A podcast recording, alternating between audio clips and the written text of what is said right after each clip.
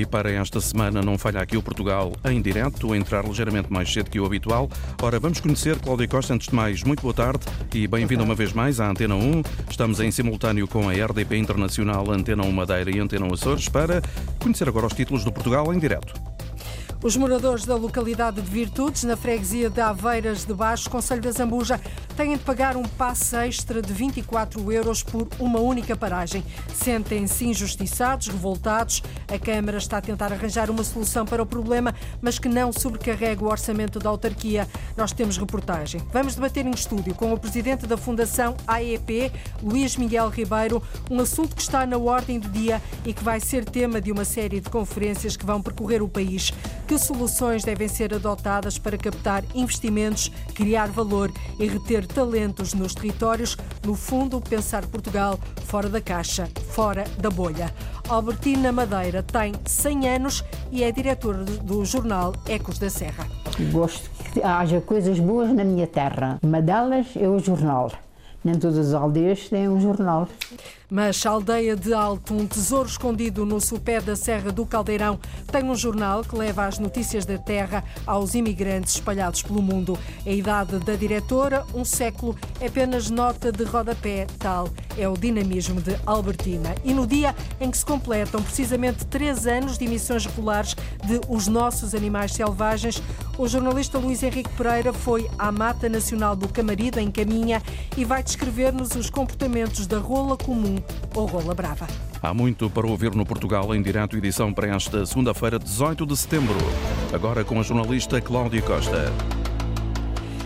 A Câmara de Lisboa lança hoje um novo programa de apoio à renda a pensar nos profissionais deslocados, professores, enfermeiros e polícias. A autarquia quer dar assim uma resposta imediata àqueles que têm dificuldades em pagar a prestação mensal do aluguer da casa e que estejam a gastar mais de 30% do seu rendimento com a mensalidade. O apoio é precisamente para que esta percentagem não seja ultrapassada. A Câmara da Capital espera que esta ajuda possa ser um incentivo para levar os vários profissionais que fazem falta a Lisboa. Arlinda Brandão. Esta nova fase do programa de apoio à renda da Câmara de Lisboa é para combater a falta na capital de profissionais como enfermeiros, polícias ou professores por não terem onde ficar.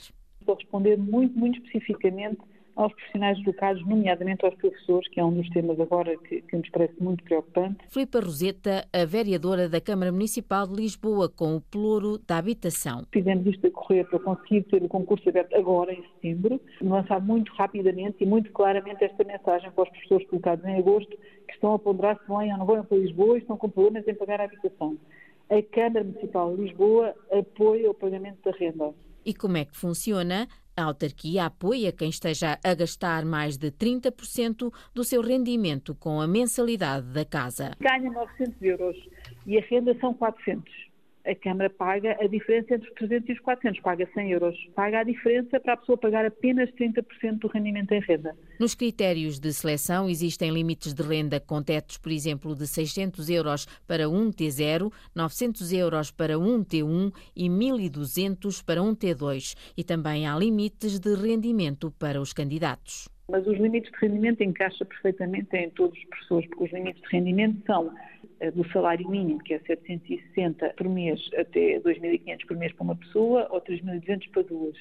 Portanto, temos aqui um grande leque de, de, de, rendimentos. Antes, para ter acesso à renda apoiada pela Câmara de Lisboa, não era permitido ser proprietário de uma casa em qualquer outro sítio do país. Esse critério está agora ultrapassado pode concorrer se tiver uma, uma habitação fora da área metropolitana de Lisboa. Portanto, antigamente, a pessoa se tivesse uma casa em qualquer sítio do, do, país já não podia concorrer, o que significa que se fosse um professor de Bragança colocado em Lisboa, tinha que vender a casa para concorrer para dar aulas um ano em Lisboa. Não fazia sentido, portanto, acabava por automaticamente excluir os professores colocados temporariamente em Lisboa. E também já não é necessário viver na capital há cinco anos, basta um contrato promessa de arrendamento. Este novo programa de apoio à renda começa hoje a ser divulgado e a abertura de candidaturas vai ser a partir do dia 25, durante três semanas, para que em novembro já comece a ser pago. Um novo programa de apoio à renda em Lisboa a pensar nos profissionais deslocados, sejam professores, enfermeiros ou polícias. Revoltados e injustiçados, é assim que se sentem os moradores de Virtudes, uma localidade da freguesia de Aveiras de Baixo, no Conselho de Zambuja, a pouco mais de 50 quilómetros de Lisboa. Queixam-se de tratamento desigual por parte da CP, isto porque por uma única paragem de comboio são obrigados a pagar um passe extra de 24 euros. E lembram que quem vive em Virtudes, Paula Verã, também pertence ao Conselho da Zambuja. O Conselho de Azambuja é um dos 18 municípios da área metropolitana de Lisboa que está abrangido pelo passe navegante metropolitano, ou seja, quem usa os transportes públicos paga mensalmente um passe de cerca de 40 euros. Mas a localidade de Virtudes, que pertence ao Conselho de Azambuja, é a única a ficar de fora deste acordo. Os moradores, por uma paragem de comboio, vêm-se obrigados a ter um passe extra mensal de mais 24 euros. É o caso de Cristina Nogueira. Eu pago 24 e 45. Virtudes a Zambuja. E depois da Zambuja ainda utiliza mais comboio? 40 euros e 50 cêntimos. Por isso paga estes 24 a mais do que, por mais. exemplo, quem vive na Zambuja? Sim, sim, sim. Dois passos mensal. Pago 24 e 45 que é o regional, que me fazem comprar todos os meses. E depois tem que comprar 40 euros e 40 cêntimos, que é o para andar dentro de Lisboa. E, e este uh, extra que paga é para quantas paragens? Só uma. É de Virtudes a Zambuja. Mais nada. Contas feitas, estes moradores de Virtudes pagam no final do ano quase mais 300 euros do que os vizinhos do lado. Para José Silva, presidente da Junta de Freguesia de Aveiras de Baixo, esta é uma situação inadmissível. O Zambuja e Virtudes são as duas paragens contíguas, digamos assim. A distância entre elas é de 2 km apenas, portanto, nestes 2 km, acho que não se justifica um valor desse, 24 euros. Uh, e houve algum argumento para que isto esteja a acontecer? Uh, neste momento, não, pelo menos não é conhecido. Sabemos que o Sr. Presidente da Câmara já interferiu junto do Estado Central e junto da Comunidade Intermunicipal da Alzíria do Tejo. Uh, parece, segundo ele, mais que uma vez, só que esta proposta não tem passado, isto é, alargarem o passo CP navegante até ao limite do Conselho da Azambuja, até à Estação das Virtudes. Ah, como não tem passado. Eu tenho insistido várias vezes em sede da Assembleia Municipal para que seja a própria Câmara a subsidiar. Eu já fiz as contas, inclusive fiz um levantamento primeiro de todos os utilizadores que entram nas virtudes, dá uns 65, 70 utilizadores, mas isto traduz em dinheiro, o subsídio que é pedido são cerca de 20 mil euros no final do ano para estes utilizadores todos, que a Câmara teria que pagar. Por apenas uma estação de comboios, o passe para os moradores de Virtudes fica mais caro 24 euros, apesar de pertencerem ao Conselho de Azambuja, onde todos os outros que utilizam os transportes públicos pagam o passe navegante de pouco mais de 40 euros. E a Câmara de Azambuja tem tentado encontrar uma solução que dê resposta aos habitantes de Virtudes, mas que não sobrecarregue o orçamento da autarquia. O presidente Silvino Lúcio explica à jornalista Paula Verã qual é o plano que está em estudo. O governo lançou há cerca de um mês o passo, portanto, regional, andar nos comboios regionais a 9 euros, portanto, em toda a linha. Nós estamos a fazer o levantamento para ver se tem enquadramento, portanto, para esse passo, tem enquadramento para as pessoas das virtudes. Se ele tiver enquadramento, o município está disponível para, para assumir essa responsabilidade dos 9 euros por cada pessoa. São, é uma coisa completamente diferente.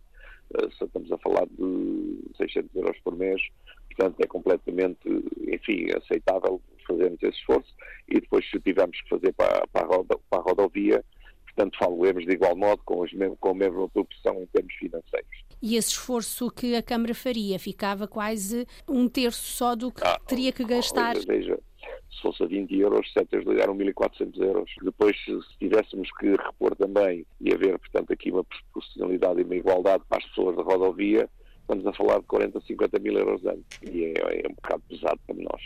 Por uma única paragem, os moradores de Virtudes, que pertencem ao Conselho de Zambuja, têm de pagar um passe extra de 24 euros. A Câmara, como viu, está a tentar encontrar uma solução para o problema, mas que não sobrecarrega o orçamento da autarquia.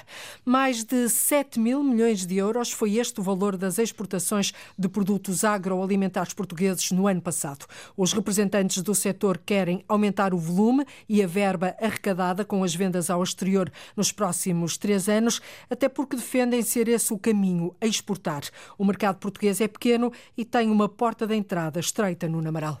O diagnóstico está feito. O setor agroalimentar português tem funcionado numa esfera, o mercado é pequeno e muito competitivo. Eu costumo dizer que é um mercado pequeno com uma porta de entrada muito estreita. Portanto, quer dizer, há que procurar outras soluções e outras soluções têm que vir, por exemplo, das exportações. O presidente da Fundação das Indústrias Portuguesas Agroalimentares, a FIPA, Jorge Henriques, frisa que é esse o caminho com o esforço de todos, governo e privados. Portugal tem que continuar a investir uh, neste setor uh, de uma forma séria, concentrada e profissional.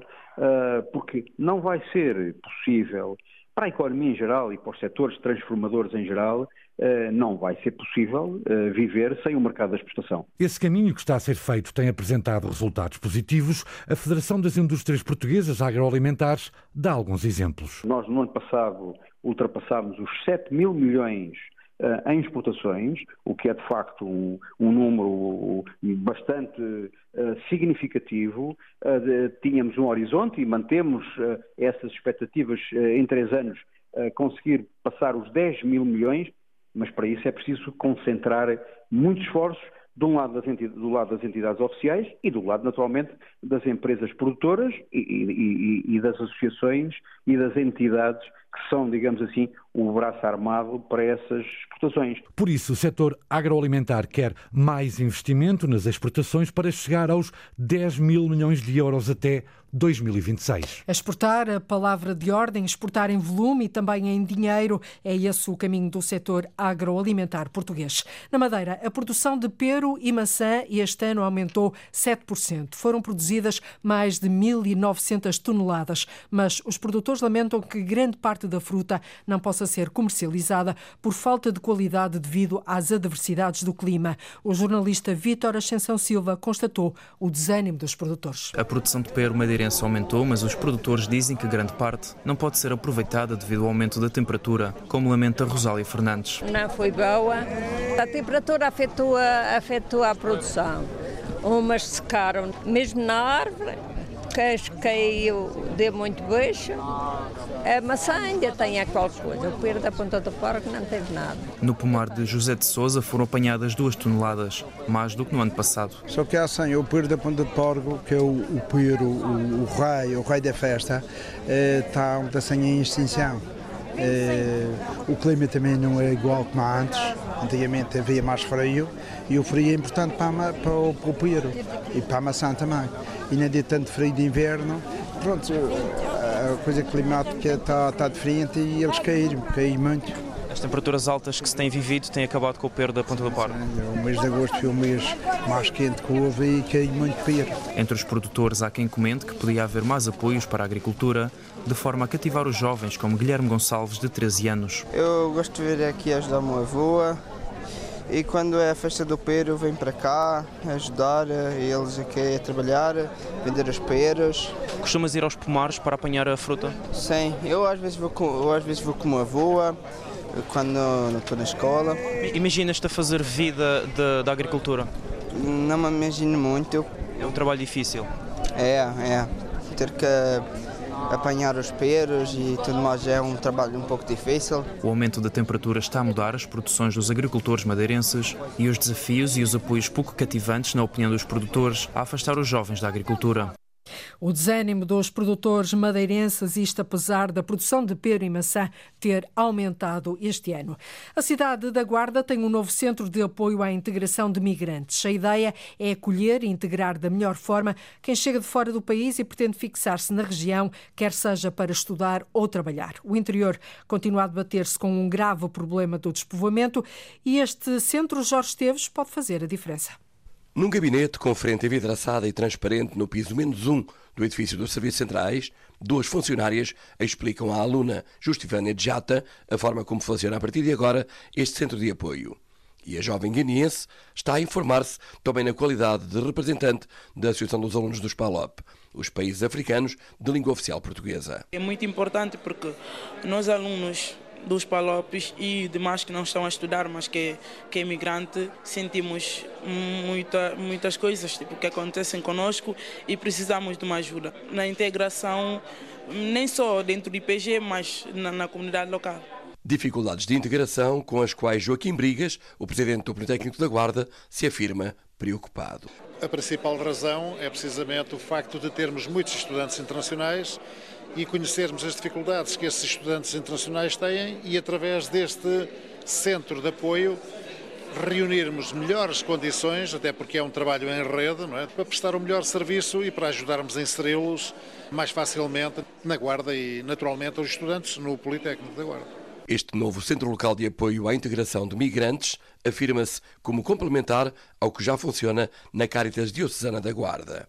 Até porque os estrangeiros que vêm para Portugal para estudar têm questões diferentes, como reconhece Isabela Almeida Rodrigues, a Secretária de Estado da Igualdade e Migrações. Porque, inclusivamente, o instrumento ao nível da vinda para Portugal é diferente, é um visto de natureza diferente. Como também são diferentes as próprias condições de vida e os objetivos. O centro fica a funcionar no Politécnico da Guarda por protocolo com o Alto Comissariado para as Migrações. É já o centésimo quinquagésimo quinto no país e o oitavo em instituições de ensino superior. A instituição vai ficar com instalações próprias no Instituto Politécnico da Guarda. A autarquia de Alvaiazer, no distrito de Leiria, vai avançar com incentivos para fixar médicos no Conselho, até porque uma em cada três pessoas, um em cada três municípios, não tem médico de família. O apoio Lourdes Dias pode chegar aos 1.250 euros por mês. O Conselho de Alvaiazer, no distrito de Leiria, tem 6.300 habitantes, mas 35% da população não tem médico atribuído. A maior parte destas pessoas são idosas e vivem isoladas. A situação tem-se vindo a agravar nos últimos anos. Na unidade de saúde local, apenas dois médicos estão em funções, diz o autarca João Paulo Guerreiro. Temos uma unidade eh, de prestação de cuidados de saúde primários que tem um quadro de cinco médicos, eh, mas neste momento eh, apenas dois estão, eh, estão, estão colocados. Tem, temos um terceiro que está, que está de baixa e está há alguns meses da, da reforma, portanto provavelmente não, não voltará. E um desses dois que está em atividade também já, já tem mais de 69 anos, dentro de alguns meses também ficará impossibilitado de, de prestar, de prestar serviços. A unidade de cuidados de saúde primários de Alveiazre corre o risco de, nos próximos tempos, ficar apenas com um médico. Uma falha grave do Estado, considera o autarca local. Enquanto autarquia próxima das populações, Uh, acabamos por ter que, assumir aqui competências que, não são nossas. Estamos a, a comatar uh, uma falha grave da tutela eh, que é a garantia de direitos constitucionais de prestação de cuidados de saúde. Por isso, o município aprovou já um pacote de incentivos para fixar clínicos na região, uma verba no valor total de 1.250 euros. Através de reembolso de despesas que estes profissionais venham a ter. Estes 1.250 euros uh, podem ou são, uh, são divididos em até 500 euros para despesas de habitação própria e permanente, 300 euros para deslocações e transportes, 250 euros para alimentação e despesas de saúde eh, e 200 euros para apoio a serviços básicos como eletricidade, água, gás, comunicações. A juntar a este pacote, há ainda um conjunto de isenções de impostos municipais. As ajudas aos médicos de medicina geral e familiar para tornar o Conselho de Alvaiazre mais atrativo devem entrar em vigor até ao final do ano. E este apoio pode chegar aos 1.250 euros mensais.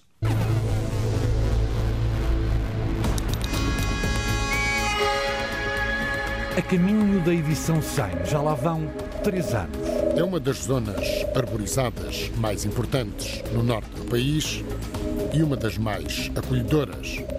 Luís Henrique Pereira, a voz e o artífice do primeiro e único documentário sonoro sobre vida selvagem em Portugal. É segunda-feira e hoje escutamos outro animal em antena. É rola comum, rola brava,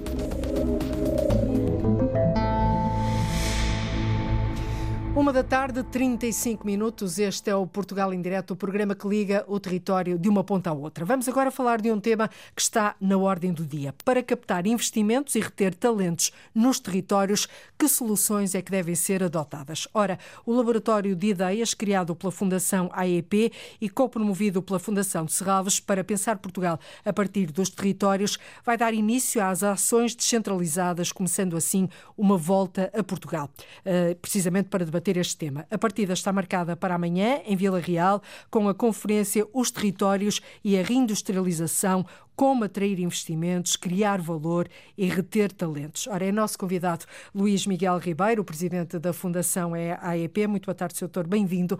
A ideia é pensar Portugal a partir dos territórios e não ao contrário, ou seja, pensar fora da caixa, fora da bolha?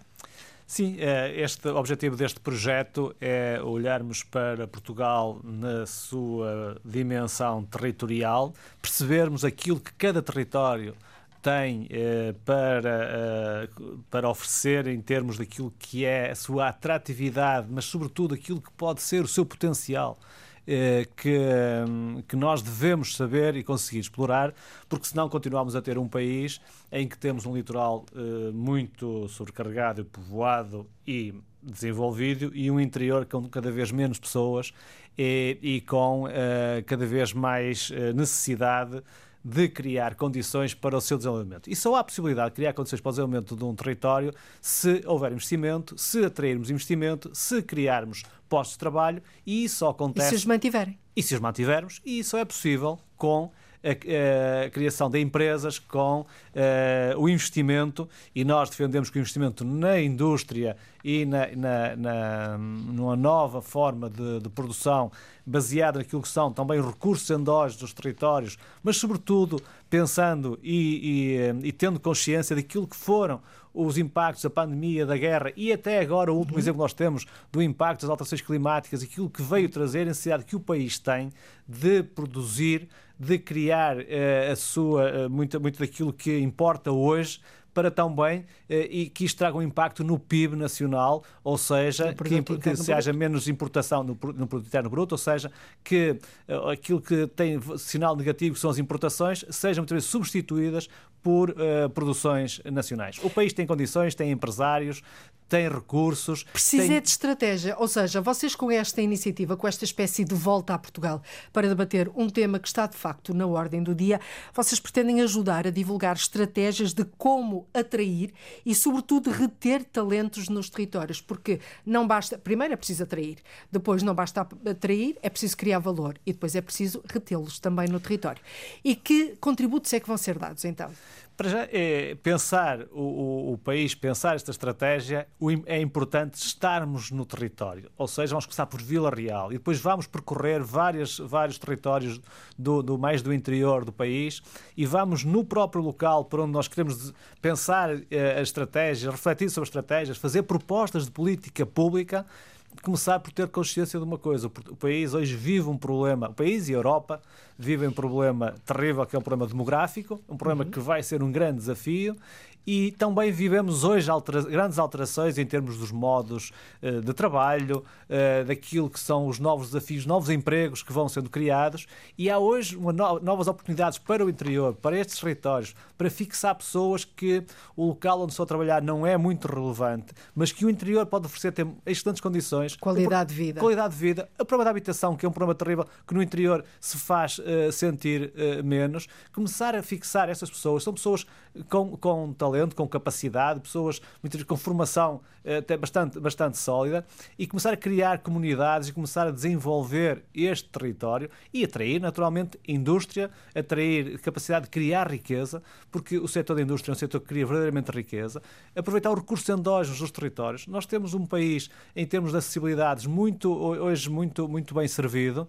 É preciso, naturalmente, continuar a investir, investir na linha férrea e, noutros, e noutras formas de, de circulação de mercadorias e de pessoas, mas é um país que é, que é fácil de circular, é um país relativamente pequeno em termos de dimensão, mas é um país muito desequilibrado. E nós temos que criar condições e sensibilizar e, e Mas mais do mesa... que dizer que temos que criar condições, porque essa teoria todos nós já ouvimos há alguns anos, é preciso de facto uh, pô-las em prática, até porque hoje todos, todos sabemos que não basta uh, pagar bem, isso é, é, é, muito importante, mas não basta apenas um bom salário para reter pessoas nos territórios, é preciso dar-lhes boas condições de vida uh, para, para eles, para as famílias, ou seja, ter pessoas felizes a trabalhar. Têm consciência disso? Os atores no terreno, no território, têm consciência disso? É, alguns terão e outros nós queremos alertar para isso. Por isso é que queremos ter aqui diferentes tipos de intervenção com pessoas quer da área da academia, quer da área das empresas, quer Todos da área eles das... vão dar contributos diferentes. Todos eles vão dar contributos e há de ser desse conjunto de contributos, de diferentes perspectivas, de diferente visão de, do, do, problema, que, se hão de, que hão de surgir soluções, que hão de surgir uh, novas ideias, porque, no fundo, o, o, que este, o que este projeto e o que este laboratório de ideias uh, pretende é lançar ideias, não é executá-las, porque isso depois dependerá de ter políticas públicas que permitem que elas uh, se executem. Mas, por isso... a partir da manhã vão ser começadas a ser lançadas lançadas ideias, quem é que vocês querem que captem e que retenham essas ideias de forma a pô-las em prática? Os decisores públicos, locais, nomeadamente os municípios, as comunidades municipais e, naturalmente, o governo, com as responsabilidades que tem de serem os promotores das políticas públicas que criem condições para que possamos, de facto, atrair investimento, atrair talento, reter talento e, desta forma, criarmos condições para uma maior coesão territorial e termos um país mais equilibrado, mas, acima de tudo, que potencie os seus recursos, porque Portugal tem muitos recursos que não são muitas vezes potenciados, porque o país está, de facto, muito desequilibrado e é pensado a partir de uma capital que muitas vezes não conhece o território, não conhece o potencial das regiões, não conhece as regiões e, enquanto assim... E o objetivo desta, desta volta a Portugal é exatamente ao contrário, pensar o país a, a partir, partir, dos territórios. Dos territórios. Ou seja, uma iniciativa que tem como objetivo, Dr. Luís Miguel Ribeiro, assegurar um Portugal verdadeiramente inclusivo. Isto é um chavão que diz muito pouco às pessoas, mas de que forma é que os territórios podem vencer, por exemplo, dificuldades e agarrar oportunidades geradas por diferentes transições que já aqui abordou, por exemplo, económicas e ambientais também? De que forma? Exatamente nesta, nesta forma, nestes novos uh, empregos que, que, que vão surgindo, nesta nova forma de trabalho que o período da pandemia veio potenciar e que eh, há muita gente que pode trabalhar de qualquer parte do território para todo o mundo, eh, demonstrando também aquilo que é a nossa dependência face a outros mercados e aquilo que é a necessidade de diminuirmos as nossas importações, eh, colocando aquilo que é o valor dos nossos empresários, aquilo que é a resiliência que eles têm, a capacidade de, de empreender com políticas públicas que permitam que as condições sejam criadas e que o facto de estar no interior não seja uma desvantagem, o facto de estar em uhum. territórios de baixa densidade não seja uma desvantagem. Bem pelo contrário. Bem pelo contrário, possa ser uma vantagem e a partir daqui estamos certamente a criar condições para que os tais empregos que tragam felicidade às pessoas, que as pessoas tenham, sintam que têm qualidade de vida e que estes territórios podem oferecer, uh, é muito importante. E depois lembrar que nós já temos hoje sistema científico tecnológico, muitas destas regiões, o que facilita muito aquilo que é hoje a necessidade de desenvolver os processos de inovação, de investigação, que podem ser desenvolvidos e fora E capacidade para, para vencer desafios que temos pela frente, que o país tem pela frente, para acompanhar os ritmos da transição digital, energética ou ecológica. Isso é possível? Isso é possível e, uh, e, temos também que ter capacidade de, na alocação de recursos que o país hoje tem, nomeadamente também de fundos comunitários, poder, através dessas políticas públicas, alocar, uh, priorizar para que eles possam ser investidos neste, nestes territórios. E por isso é que nós iniciamos isto com três reflexões que decorreram na, na, na Fundação de Serralves, uhum. com o professor Luís Valente Oliveira, com o professor eh, Arlindo Cunha, o professor Braga da Cruz, que conhecem muito bem o país, sempre tendo presente a palavra território, depois as questões demográficas, as questões do mundo rural e da alimentação e depois até inclusive a descentralização que tem, que estar em cima da mesa, mas que não pode ser o tema que pode acabar os outros temas que de facto é preciso discutir, que é Ou seja, é um, caminho, é um caminho, tem que ser feito um caminho até à descentralização e é isso que eu presumo que vocês vão querer começar amanhã a desbravar com esta volta a Portugal, que amanhã começa em Vila Real e depois vai percorrer outros territórios do país. O que lhe pergunto é, o desenvolvimento industrial pode ser o motor da economia e o fator da criação de empregos qualificados e bem remunerados a partir dos territórios?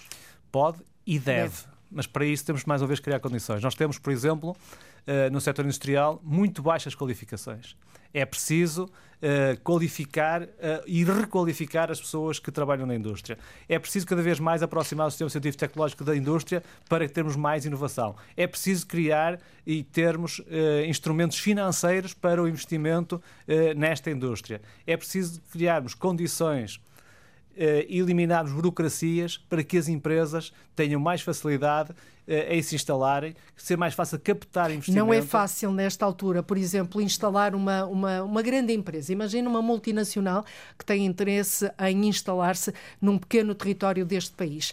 Um, a carga burocrática ainda é muito grande? Ainda é muito grande, ainda é muita... apesar de termos vindo a melhorar, ter vindo a reduzir, mas ainda é muito grande. É preciso eliminar parte dessa carga burocrática, é preciso criar condições para que essas empresas queiram investir no nosso país, sintam que nós temos condições, porque Portugal tem de facto recursos humanos que são reconhecidos, tem condições de segurança, tem condições eh, de, de, enquadramento eh, em termos daquilo que é o desenvolvimento de políticas económicas mais ou menos amigas do investimento, mas que precisam de ser muito valorizadas. E por isso é preciso desburocratizarmos como um fator-chave a par daquilo que é a política fiscal que o país tem, que mais uma vez depende das políticas públicas e tem de ser muito uh, pensada, repensada e, sobretudo, é preciso atuarmos, porque nós, nós somos um país que perdemos competitividade pela política fiscal que temos temos que rever a nossa política fiscal e Portanto, uma das formas vão sair de daí, condições... Uh, da conferência da manhã e das outras muitos recados ou diretrizes mesmo para, para o executivo, os diferentes executivos que possam vir. Um laboratório de ideias é exatamente isso, é lançarmos um conjunto de ideias para que o Executivo possa aproveitar estas ideias, vindo de pessoas com experiência, vindo de pessoas que têm só como única o interesse o dar o seu contributo, o colocar o seu pensamento e a sua experiência ao serviço partilhar do país. Experiências de partilhar sucesso, experiências como de vai sucesso, acontecer amanhã. Como vai é? acontecer amanhã. E, e, por isso é desta forma que a Fundação EP também quer assumir o seu papel e a sua responsabilidade para o desenvolvimento do, do país. No fundo, tornar a indústria o motor da economia e fator de coesão nacional para que possa esbater as assimetrias dos territórios. É isso, não é? É isso mesmo. Muito bem. Doutor Luís Miguel Ribeiro, muito obrigada por esta oportunidade. Nós vamos continuar naturalmente a acompanhar Amanhã esta volta a Portugal. Sim. Muito obrigada. Boa tarde. Muito obrigada.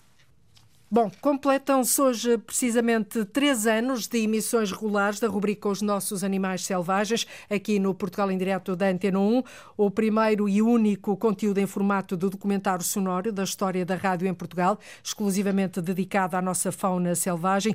Vamos a caminho das 100 emissões. Hoje a aventura passa pela mata do Camarido, em Caminha, colada à foz do Rio Minho. Esta mata uh, nacional atrai muita biodiversidade. Um dos habitantes que lá pode ser avistado é rola comum, também conhecida por rola brava, uma espécie que tem diminuído um pouco por toda a Europa. Entre as ameaças está a progressiva perda de habitat. Esta seria a altura de ouvirmos a rubrica do jornalista Luís Henrique Pereira, mas dado a dificuldades no nosso sistema de som, eh, não é possível termos mais uh, sons nesta edição. Por isso, Augusto Fernandes, uh, peço-te que uh, pegues na emissão, Sim, uma vez senhor. que temos aqui um problema técnico. Muito bem. E voltamos amanhã. Termina aqui então Portugal em direto, edição para esta segunda-feira, 18 de setembro, com a jornalista Cláudia Costa.